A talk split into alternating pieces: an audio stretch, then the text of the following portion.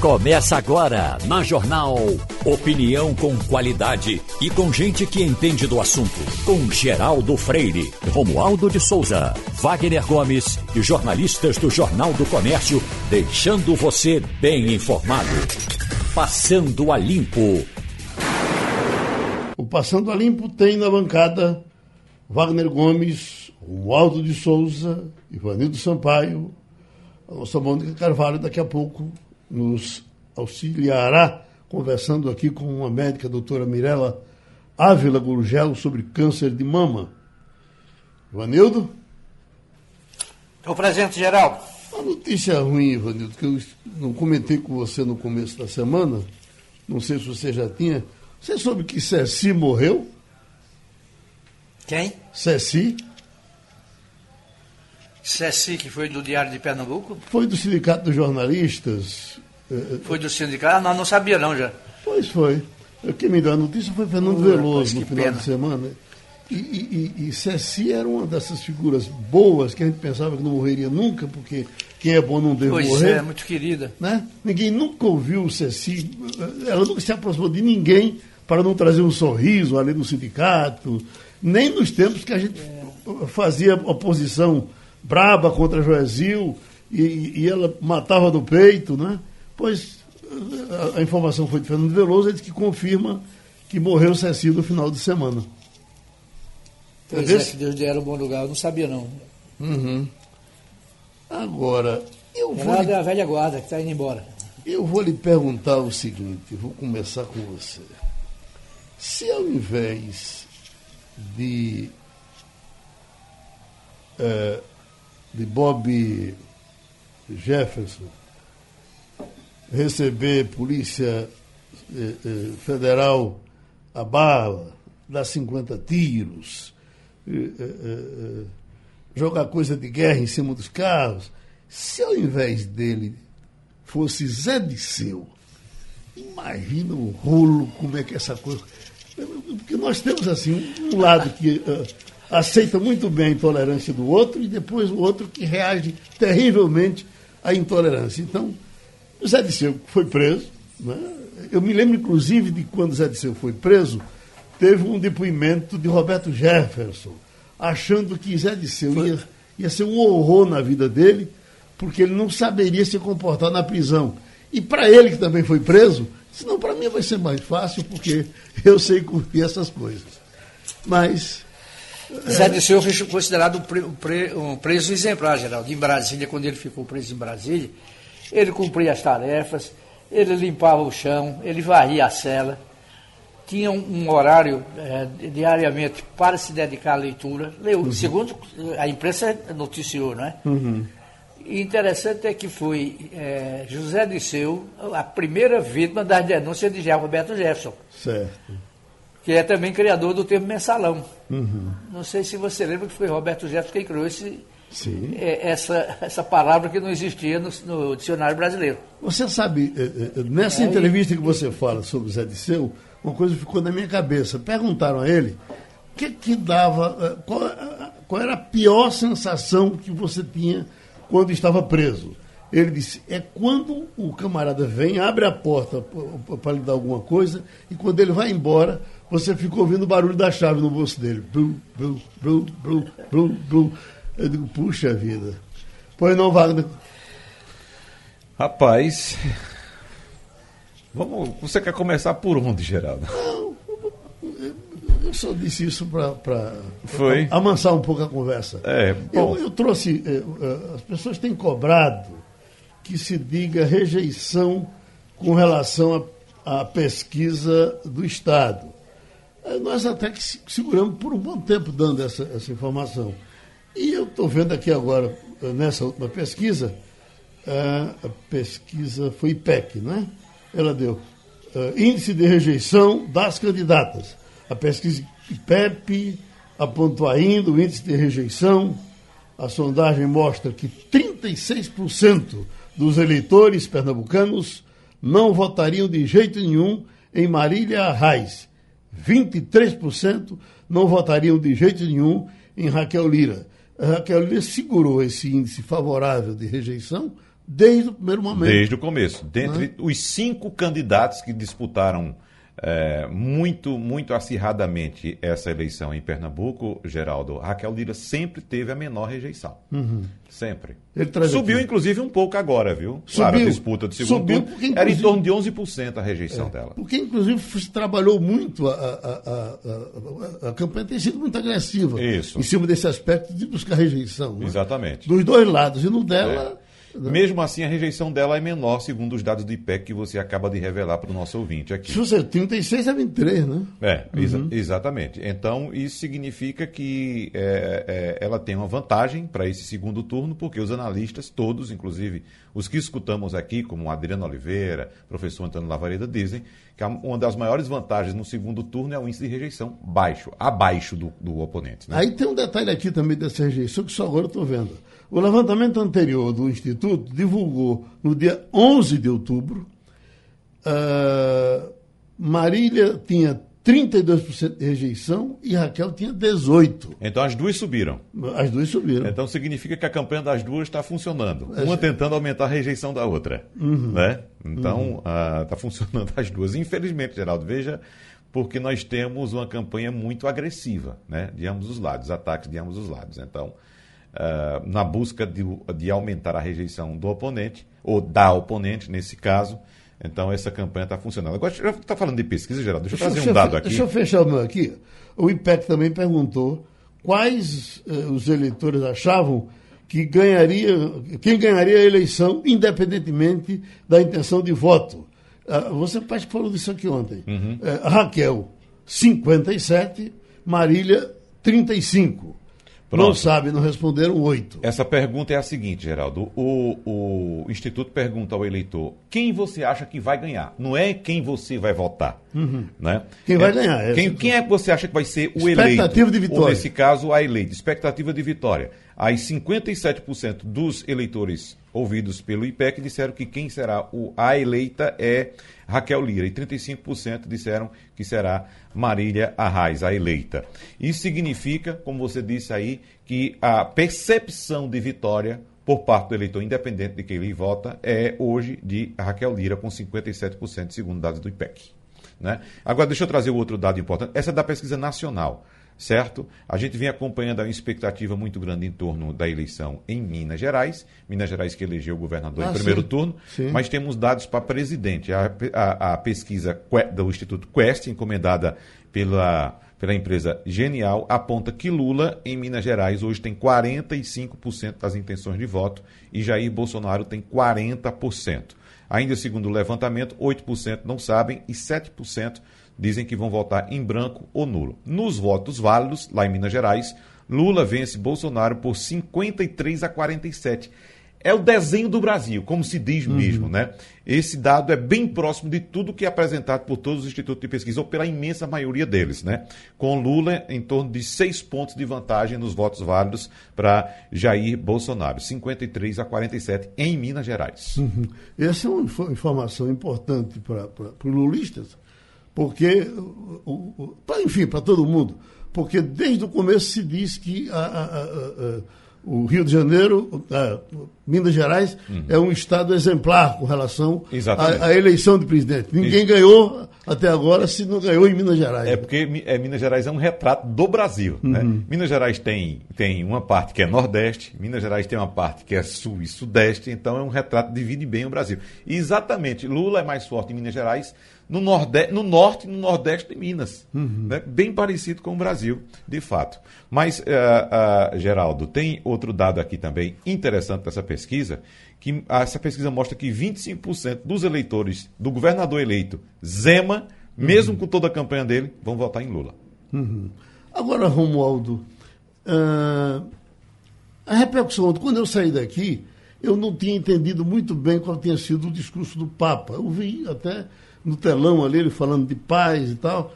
O- o- hoje é o Dia Mundial da Paz, ah, hoje, mas ontem ele fazia um discurso porque tinha uma santa brasileira, uma, uma menina, que ele estava homenageando, aí acho que veio o Brasil na cabeça.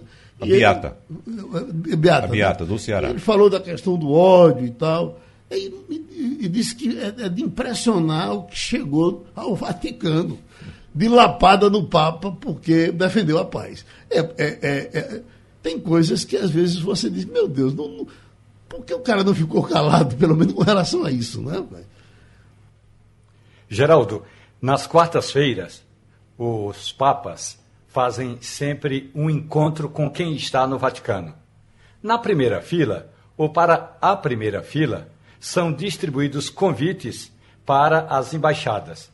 É por isso que algumas autoridades, não neste governo, mas em governos anteriores, aproveitavam essa audiência das quartas-feiras para levar um documento ao Papa e quase sempre tinham oportunidade de fazê-lo. Então, desta vez, o Papa estava, o Papa, agora falando do atual Papa, estava uhum. fazendo essa audiência e aproveitou para ler uma nota que tinha sido preparada pelo Colégio Pio Brasileiro. O Pio Brasileiro é um colégio que reúne estudantes de teologia e que muita gente vai aqui da América Latina, principalmente do Brasil, estudar lá e acaba é, ficando um tempo em Roma. É uma boa hospedagem, a comida é razoavelmente muito boa. E aí o Papa disse o seguinte: peço a Nossa Senhora Aparecida, lembrando que Nossa Senhora Aparecida para os católicos é a padroeira do Brasil, segue o Papa que Nossa Senhora proteja e cuide do povo brasileiro, que livre o povo brasileiro do ódio, da intolerância e da violência. Essa nota, eh, lida ontem pelo Papa Francisco, está em acordo, em sintonia com a preocupação da Conferência Nacional dos Bispos do Brasil. A CNBB já tinha alertado no início da semana para o aumento da intolerância justamente depois daquele episódio no 12 de outubro, festa da padroeira Nossa Senhora Aparecida, lá no Vale do Paraíba, em São Paulo. Portanto, o Papa Francisco aproveitou a oportunidade ontem, em que tinha muita gente na Praça de São Pedro, que é o dia em que ele se posiciona, se encontra, fala com muita gente, e leu essa nota que repercutiu bem aqui no Brasil. Para muita gente da Conferência Nacional dos Bispos do Brasil, é como se o Papa Francisco tivesse é, corroborado, é, dito, é isso mesmo, o referendado a nota que a CNBB tinha divulgado um dia antes, Geraldo. Essa, é, esse outubro rosa, não é, Manca? Outubro rosa. Ele está sendo é, bem, bem divulgado esse ano, ainda bem, né? E nós estamos com a doutora Mirella Ávila Gugel, que é médica radiologista, e aí você fica muito mais à vontade conversando com ela, porque eu queria dizer que eu ouvi hoje pela madrugada uma matéria uh, importante divulgada numa rádio de São Paulo. Era uma conversa de mulheres com um radiologista. E elas falavam da dor no peito para fazer o exame, mas de um jeito assim, com, inclusive com a aceitação dele, que realmente era importante fazer, ele sabia que doía, de um jeito que eu fiquei com o peito doendo. Uhum. Dói. dói. A mamografia especificamente dói, nada que não seja é, suportável, uhum. mas para a mulher, de fato, é um momento, é, na maioria das vezes a gente faz anualmente, né? Sobretudo quem tem nódulos e tem que acompanhar. E aí eu já convido a doutora Mirella. Bom dia, doutora Mirella. Bom dia, bom dia, Mônica, todos aí no estúdio, os ouvintes. É um prazer estar aqui nessa manhã, mais uma manhã rosa desse mês de outubro. Exato. É, vamos queria... falar aí um pouquinho. Esse, esse tema que você trouxe foi excelente. Na verdade, esse é o principal receio das mulheres. Né? A gente fala para a mulher que tem que fazer mamografia a partir dos 40 anos, uma vez ao ano, tentando aí buscar um diagnóstico precoce e, e possibilidades de, de um tratamento menos agressivo, cura eficaz. Mas, ao mesmo tempo, é um exame que comprime a mama, que aperta e que as mulheres morrem de medo dessa dor. E mais, esse exame ele deve ser feito é, sem esse receio, sem esse medo, porque ele é extremamente suportável. É uma compressão rápida, ela é uma compressão feita que dura poucos segundos, a gente comprime duas vezes cada mama e o exame não dura, em total, não dá cinco minutos. É, ao final, e você vai fazer isso uma vez ao ano no máximo. Então, o benefício que você pode ter num pequeno, num pequeno incômodo, ele pode ser muito maior do que esse medo da dor. Uhum. Nós temos um dentista, não é? é porque eu, eu, eu, eu, converso muito com o meu dentista. O meu dentista é um homem de, de 1,90m, pesa 200 quilos e, e, e é até carinhosozinho para abrir a boca, mas é que não tem outro jeito, né? E, e eu dizia, Henrique, devia ter uma lei que você vindo ao dentista, quando você terminar seu exame, terminou tudo certo, quanto foi, paga, e o dentista sentava ali para você dar um murro nele. Pá! Aí depois ir embora. Mas tem que, o que tem que ser feito, tem que ser feito. Que ser pois feito. não, doutora Mônica? Doutora Mirella, já que a gente começou falando disso, desse receio, a mamografia nós sabemos que é, é essencial né, para o diagnóstico precoce do câncer de mama, mas que outros cuidados a mulher precisa ter para é, diagnosticar com é, rapidez e agilidade qualquer é, anormalia né, que possa ocorrer na mama, além da mamografia? É, a mamografia ela é, ela é, o exame diagnóstico, né, que vai mostrar a lesão. Mas, na verdade, a mulher, é, nós temos como mulher a responsabilidade de nos cuidarmos num contexto completo, é, buscar realmente hábitos de vida saudáveis, é, trabalhar isso desde a juventude, a gente trabalhar isso desde muito mais jovens, onde a gente possa tratar uma alimentação saudável, a prática de atividades físicas regulares e saber conhecer seu corpo. A gente escuta muito falar do autoexame, mas esse nome autoexame a gente tem mudado cada vez mais, porque o autoexame traz uma responsabilidade muito grande para a mulher de que ela tem que se diagnosticar. E não deve ser encarado dessa forma. A mulher não tem a obrigação de se diagnosticar.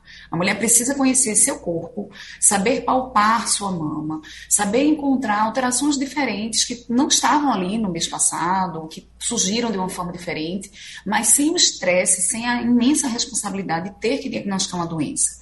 Então, essa busca do auto, que a gente chama do autocuidado, ela deve ser construída desde muito cedo. Nós, como mulheres, temos essa obrigação também de passar isso para nossas filhas, para as mulheres ao nosso redor.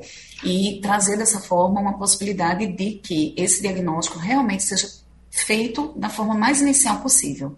Quando a gente diagnostica o câncer na forma inicial, e a gente realmente sabe que o câncer acontece em todas as é, vamos dizer assim, todas as populações em populações de risco, populações sem risco.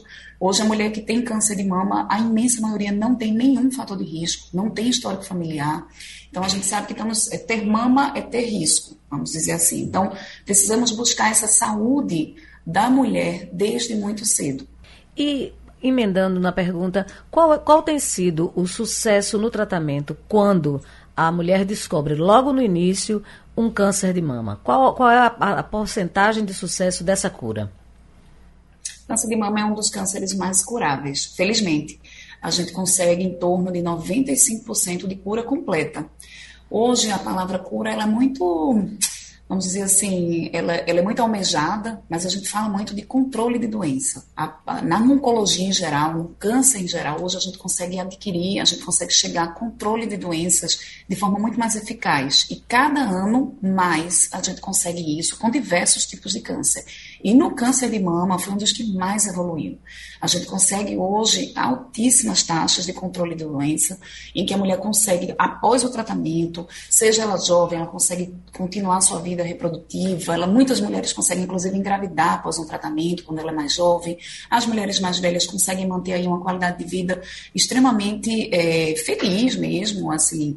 É, vão aí tiveram a história do câncer, aquilo ali é ultrapassado e ela vai vivendo uma vida com saúde durante muitos e muitos anos. Então, realmente é uma doença que a gente tem um, um, um final e um controle aí muito eficiente hoje.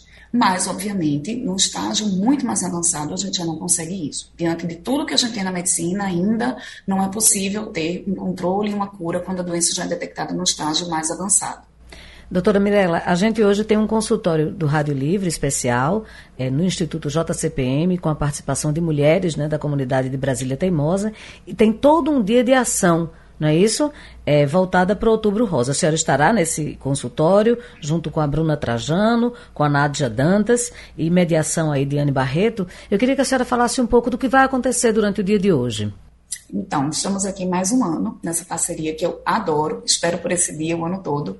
A gente atende as mulheres da comunidade do Pina, em Brasília Teimosa, E nós conseguimos nessa ação trazer vários é, âmbitos para essa mulher de bem-estar, de autocuidado, é, com atividade física, dança, momentos de embelezamento e palestras, informação. E eu e mais uma, estamos aqui com uma equipe, é, estaremos juntas, eu tenho a doutora Márcia Pedrosa, que é mastologista, a gente vai examinar essas mulheres, fazer uma conversa breve, fazer um exame clínico e tentar determinar que mulheres se beneficiariam realmente da realização de um exame, e aí a gente vai ter a possibilidade que essas mulheres vão realizar mamografia, ou outras necessidades, às vezes são mulheres que a gente acaba detectando realmente uma doença já ativa e uma ação mais urgente mais imediata, e nós vamos conseguir atender em torno de 50 a 60 mulheres hoje aqui.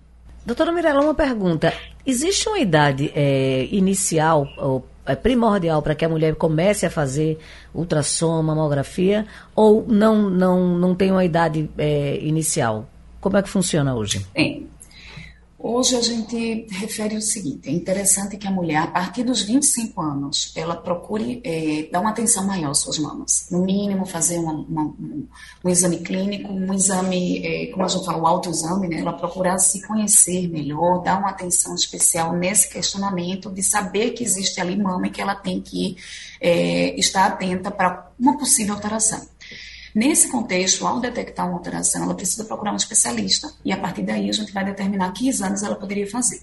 Caso realmente ela não perceba alterações, se ela for de um grupo de risco, ela começa a fazer exames mais precocemente. Aí pode ser uma ressonância, uma mamografia e um ultrassom. Isso também é indicado por um médico. Mas, de uma forma geral, mulheres que não têm percepção de alteração nenhuma, que não têm fatores de risco, ela deve começar a fazer mamografia anual a partir dos 40 anos de idade. A mulher fazendo mamografia nesse, nessa faixa etária, ela começa aos 40 e não temos idade para terminar. O que se entende é que a partir dos 75 anos, se a mulher tiver uma boa expectativa de vida, é, ela mantém o rastreamento, ela mantém o acompanhamento anual com mamografia até que não se tenha mais benefício desse rastreamento. Quando a gente fala rastreamento, é fazer exame de imagem uma mulher que não tem sintomas. Então, a gente está buscando detectar um câncer na fase mais inicial, quando ele ainda não deu nenhum sinal. Doutora Mirella, uma última pergunta minha nesse caso. É, quem tem prótese mamária, a gente sabe que muitas mulheres se popularizou muito, né? A colocação de prótese mamária para, para aumentar a mama. A prótese, ela é, atrapalha o diagnóstico nos exames ou de ultrassonografia ou de mamografia? É, Mônica, perfeita pergunta. Na verdade, o Brasil é um dos países que mais coloca prótese no mundo, né? Nós somos campeões. Então, a gente realmente lida com muitas mulheres com prótese mamária. A prótese, ela não atrapalha diagnóstico.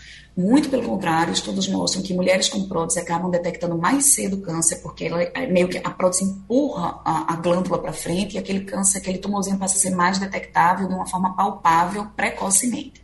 E nos exames de imagem, eh, nós acabamos adquirindo uma experiência enorme em fazer exames da mulher com prótese. Então, num contexto geral, e já demonstrado por estudos, a mulher com prótese não tem prejuízo em relação à detecção de câncer. Isso é um mito.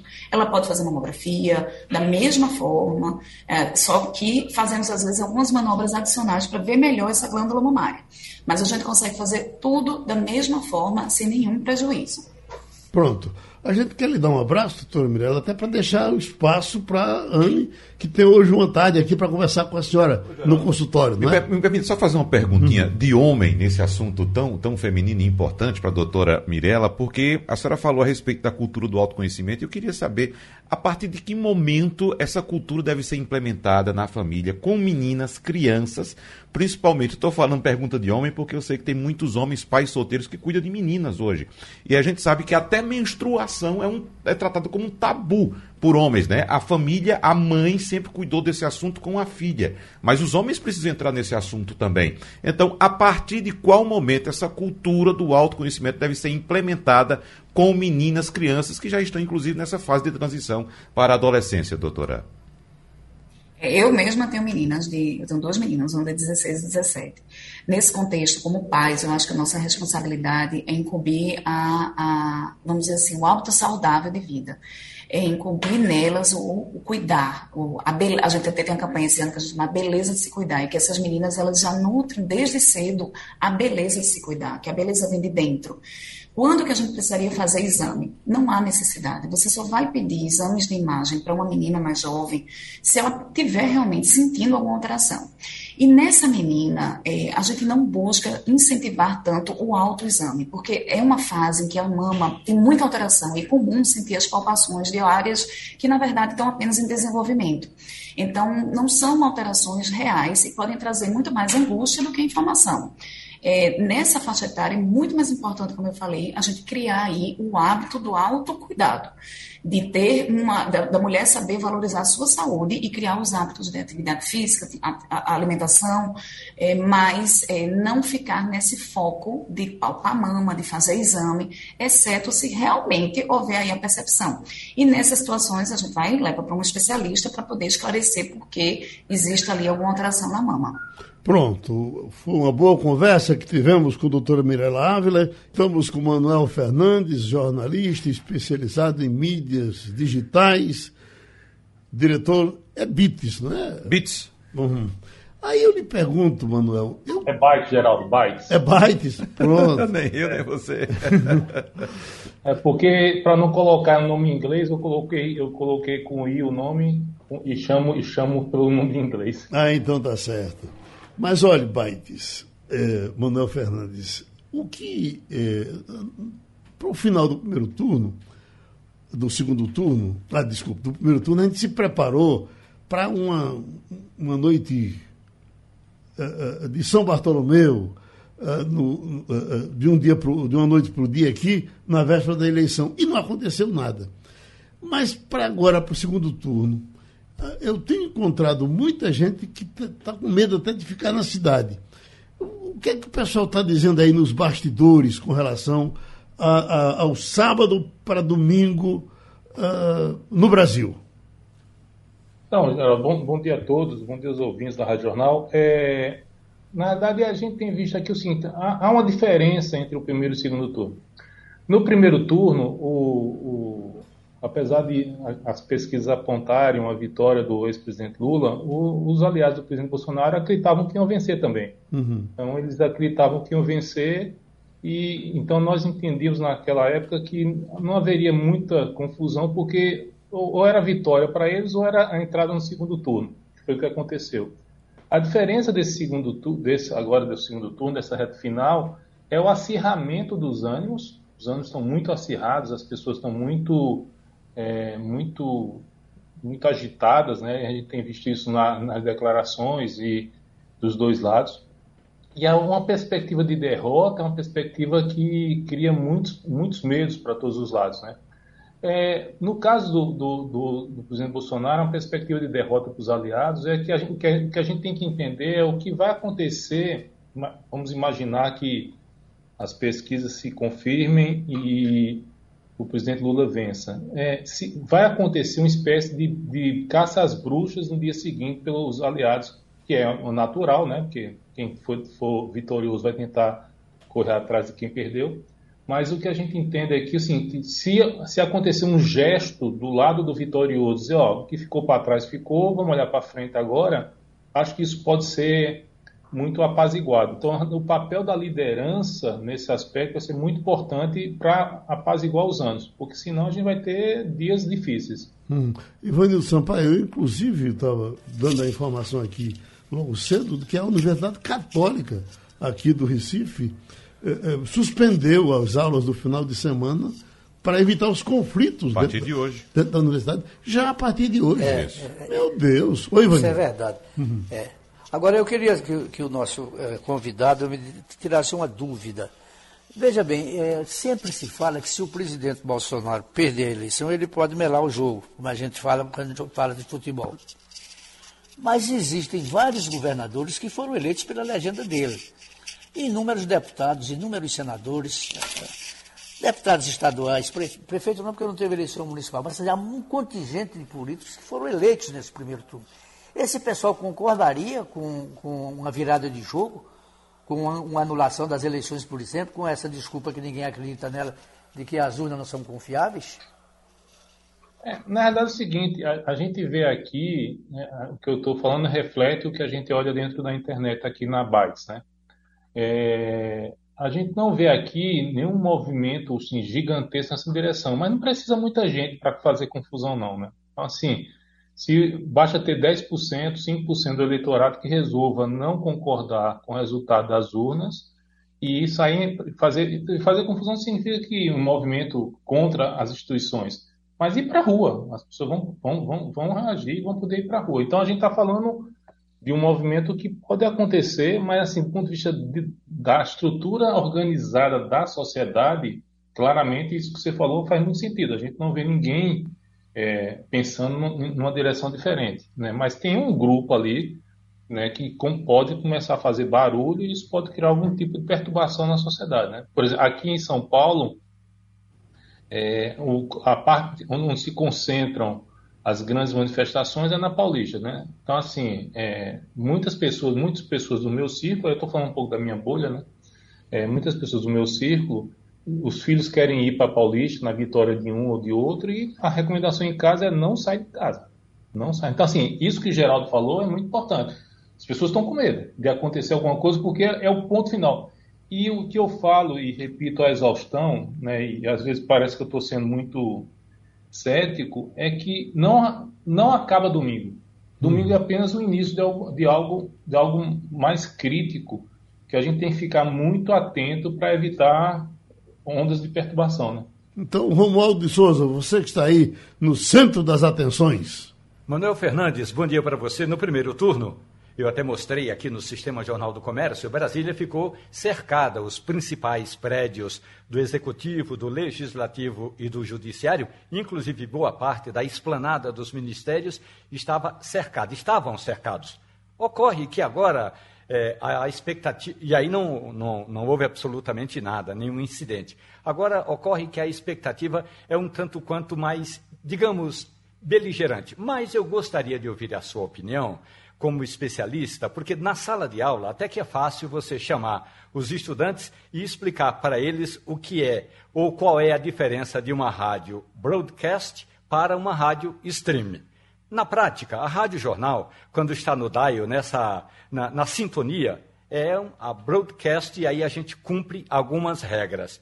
Já uma emissora de rádio que funciona apenas, apenas no stream, apenas na internet, não cumpre determinadas regras, como, por exemplo, apresentar a propaganda eleitoral. Eu estou dizendo que não é obrigada, não é obrigado fazer isso. Algumas rádios fazem, algumas rádios na internet. Você acredita que a confusão em torno dessa quantidade de inserções que a coligação do presidente Jair Bolsonaro alega ter perdido nas rádios se deve ao fato de que o levantamento feito pela auditoria foi nas rádios em streaming, ou seja, nas rádios eh, que estão apenas na internet, Manuel?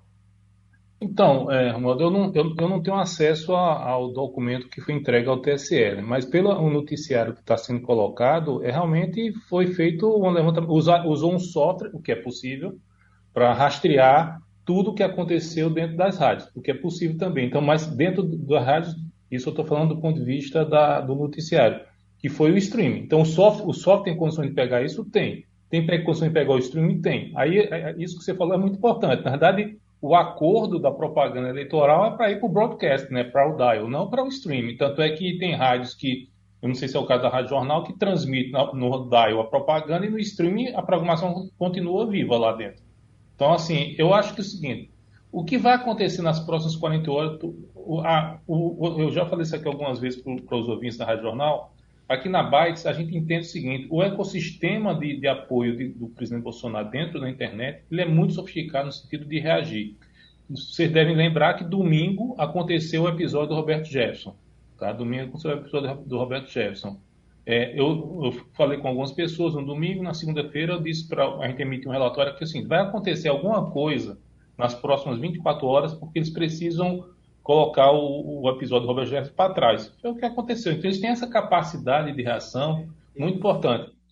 A situação da oposição em relação à, à capacidade de comunicar não é pior porque, na verdade, a sociedade civil, nesta eleição, criou uma barreira de contenção gigantesca para impedir essa propagação. Não, não, vai impedir, não impediu, mas conseguiu é, segurar um pouco isso. Então, é, se não fosse a sociedade organizada nas suas instituições, via o TSE, a, gente, a oposição estaria numa situação muito diferente agora. A, a, do ponto de vista de re, capacidade de reação, de comunicação na oposição, ela não conseguiu evoluir tanto quanto se esperava para 22, entendeu? E em relação a Brasília, é, Romualdo, assim, Brasília é longe de tudo, né? Então ninguém, a minha preocupação não é Brasília, minha preocupação é, é o TRE que fica na, na Avenida Rui Barbosa aí em Recife, é o TRE que fica aqui em São Paulo, é o TRE do, do Piauí, é, é, são essas instituições que estão espalhadas pelo Brasil. Porque se organizar, porque daqui que você se organize para fazer algum ato muito maior em Brasília, você já bloqueou o Brasil todinho, já fechou o plano piloto, ninguém entra. Né? Você sabe pela geografia do Brasil, fechou ali o plano piloto, ninguém entra. Então, minha preocupação não é o que vai acontecer em Brasília, é o que pode acontecer nas cidades, né? em todas as cidades. Pronto, vamos agradecer novamente eh, a Manuel Fernandes. A Baites vai ficar com a gente o tempo todo, eh, eh, desde agora até a votação aparecer. A Wagner está me perguntando, o que é que estão dizendo aí do Papa? Tem, por exemplo, aqui agora um, parece que Robson é o nome dele esse Papa é um herege, é hipócrita, apoia Lula, apoia o aborto e é desonesto. Ô, ô, o, que é que, o que é que me falta fazer mais? Eu só quero, eu só quero aproveitar a última colocação feita por Manuel agora para dizer que ele simplesmente resumiu de uma forma bastante leve e coloquial o que está acontecendo agora. Essa questão das rádios nós discutimos aqui desde o iníciozinho e eu fiquei bastante satisfeito com o que foi colocado ontem na negativa do ministro Alexandre de Moraes, que foi exatamente o que nós discutimos aqui. Ou seja, com os episódios que surgiram na, na, na, nas últimas semanas, desde as venezuelanas, o salário mínimo e Roberto Jefferson, os bolsonaristas precisavam criar algum fato para desviar a atenção. E o fato criado foi exatamente esse das emissoras de rádio, para desviar do assunto Roberto Jefferson. Nós teremos hoje um, uma situação especial, porque o programa das entrevistas, Wagner, vai começar às, às 10h30.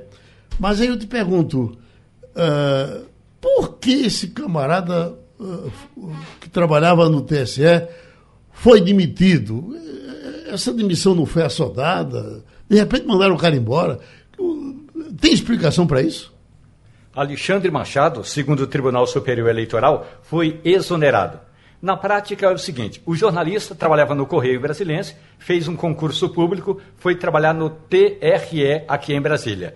Na gestão da ministra Rosa Weber, ele, ele acertou a transferência, a, a sessão, na verdade, ele foi cedido do TRE para o TSE e foi trabalhar nessa área de, de comunicação da informação e de dados e de boletins. Então, agora, segundo o Tribunal Superior Eleitoral, já estava pronta a exoneração dele e apenas o fato se concretizou ontem pela manhã. Então, talvez há quem diga aqui em Brasília que essa história toda foi apenas um motivo para dar mais munição ao outro lado. Alexandre Machado eh, denunciou que emissoras de rádio, inclusive rádios de Pernambuco, não estariam veiculando a propaganda do presidente Jair Bolsonaro. E aí foi todo aquele episódio que nós contamos aqui para o nosso ouvinte, que o ministro das Comunicações, Fábio Farias, e o comunicador da campanha, Fábio Van Garten, chamaram uma coletiva e contaram que inúmeras rádios, sem dizer a quantidade, principalmente do Nordeste, sem dizer de onde, de onde eh, estariam se negando ou não teriam publicado esse, esse material de Bolsonaro. Feita a denúncia, o TSE pediu provas foi apresentado um relatório feito por uma empresa. E essa empresa, e aí sim é onde está essa história toda entre o que a empresa levantou é sobre rádios na internet. E a, a, a a necessidade, a legislação obriga as rádios no DAIO, a rádio física, a fazer, a divulgar a propaganda eleitoral gratuita. Então, Alexandre Machado, segundo o Tribunal Superior Eleitoral, já vinha, e não é de hoje, já vinha cometendo várias irregularidades. Uma delas, ainda conforme o Tribunal Superior Eleitoral, ele teria cometido o que a gente chama de assédio moral, inclusive na questão política. E tudo isso vai ser investigado a pedido do TSE, o Tribunal Tribunal Superior Eleitoral. Quando Alexandre Machado soube pelo Diário Oficial que seria demitido, correu à Polícia Federal e prestou um depoimento voluntário na Polícia Federal, dizendo exatamente isso que a gente vem tratando aqui, que várias emissoras de rádio não estariam transmitindo a propaganda de Bolsonaro e ele teria alertado o TSE. O TSE diz que não tem oficialmente nenhum alerta de Alexandre Machado. Para a gente fechar, o que aconteceu ontem, de... o presidente Bolsonaro dizer que eh, sugeria até que a eleição pudesse ser adiada, ele insiste hoje dizendo iremos às últimas consequências. Não, nada é saber quais são essas consequências. Né? É, Geraldo, porque lastro jurídico não existe. É, isso ficou muito claro, eu já disse até aqui no bloco passado, no, no parecer do, do, ministro Alexandre de Moraes ontem.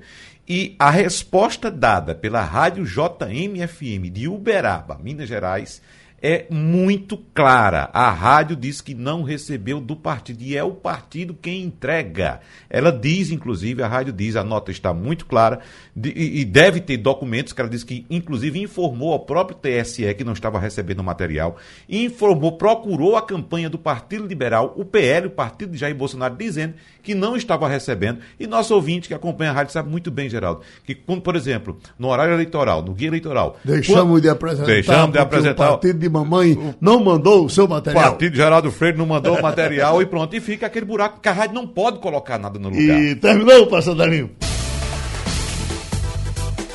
A Rádio Jornal apresentou opinião com qualidade e com gente que entende do assunto. Passando a limpo